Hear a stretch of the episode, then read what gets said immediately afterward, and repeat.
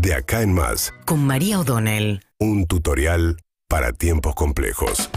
Bueno, ayer Cristina Fernández de Kirchner tuvo un día largo y muy intenso. Por un lado, ocho y media de la mañana prendió el Zoom y escuchó durante eh, horas al fiscal de la causa en la que se investiga la adjudicación de obra pública a Lázaro Báez durante su presidencia y la de Néstor Kirchner. Lo escuchó al fiscal Diego Luciani eh, acusarla de ser la jefa de una asociación ilícita que armó una matriz extraordinaria de corrupción con obra pública, le dijo.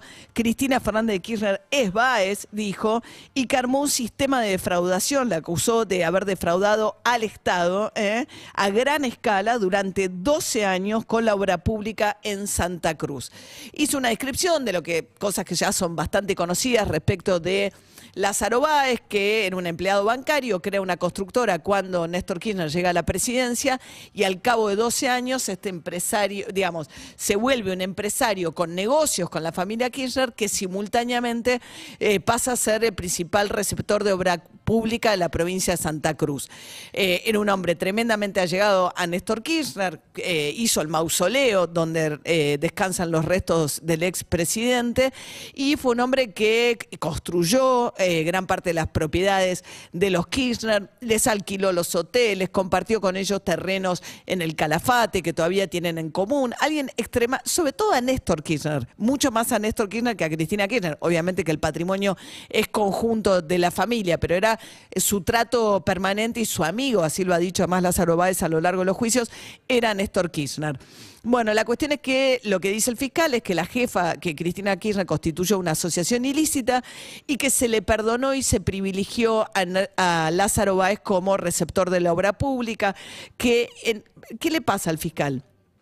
Lo que él tiene que probar a lo largo del juicio, pero a partir de pruebas, eh, más allá de esta inferencia, de entender que ha sido beneficiado porque era el hombre que tenía negocios, lo que tiene que probar es una participación directa de Cristina Fernández de Kirchner en algunas de estas cuestiones. Entonces ayer sacó como sorpresa unos WhatsApp que se intercambiaba López, López el hombre de los bolsos, la causa del convento, ahí le desbloquearon el teléfono celular y en, en esos intercambios se menciona la señora.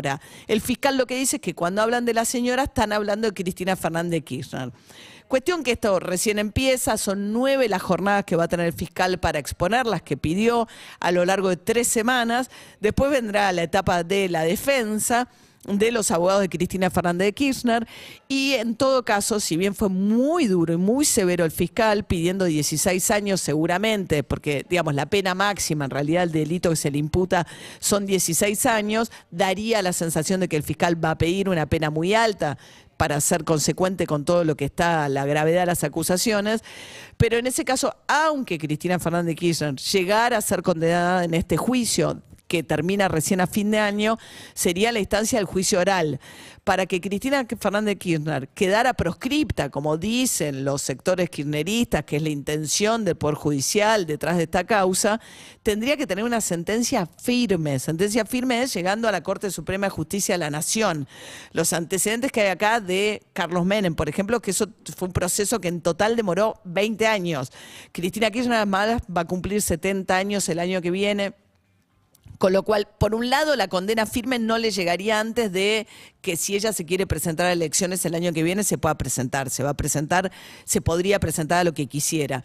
Y además, pensando en si Cristina Kirchner va a terminar presa, si llegara a ser condenada por esta causa y esa sentencia ratificada, bueno, va a cumplir 70 años en el verano, con lo cual igual se le juegan otras cosas a Cristina Kirchner que quiere tratar de probar su inocencia en estas causas judiciales. Bueno, pero terminó la presentación de vialidad, eh, de la causa de vialidad, y Cristina Kirchner tuvo un gesto político de una contundencia enorme que no ha tenido hasta ahora con nadie en lo que va el gobierno de Alberto Fernández, y habla de que está detrás de la llegada de Massa al gobierno, la foto de Cristina Fernández de Kirchner al concluir la jornada del día de ayer junto a Sergio Massa.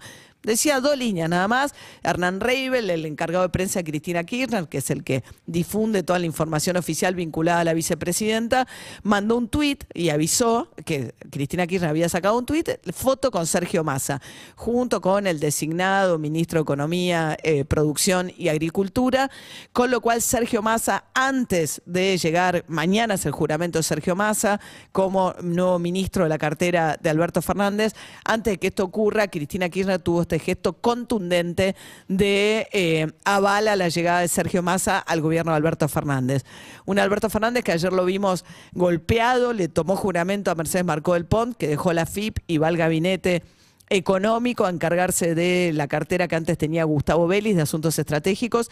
Se lo veía golpeado, habló de una nueva etapa del gobierno y de la necesidad de preservar la unidad, que para él significó archivar por completo todos sus objetivos de ser reelecto, etcétera. Está pensando en poder terminar su mandato, encarrilar el final de su mandato y finalmente se dio poder a cambio de lo que él dijo, bueno, tenemos que preservar la unidad. No le quedaba otra tampoco y han tenido tanto los dos, Alberto Fernández como Cristina Fernández Kirchner, un giro muy pragmático en el medio de la cornisa. Ayer volvió a ser un día más distendido en el mercado financiero, a la espera, por supuesto, de los anuncios que hará Sergio Massa después que jure mañana en su nuevo cargo.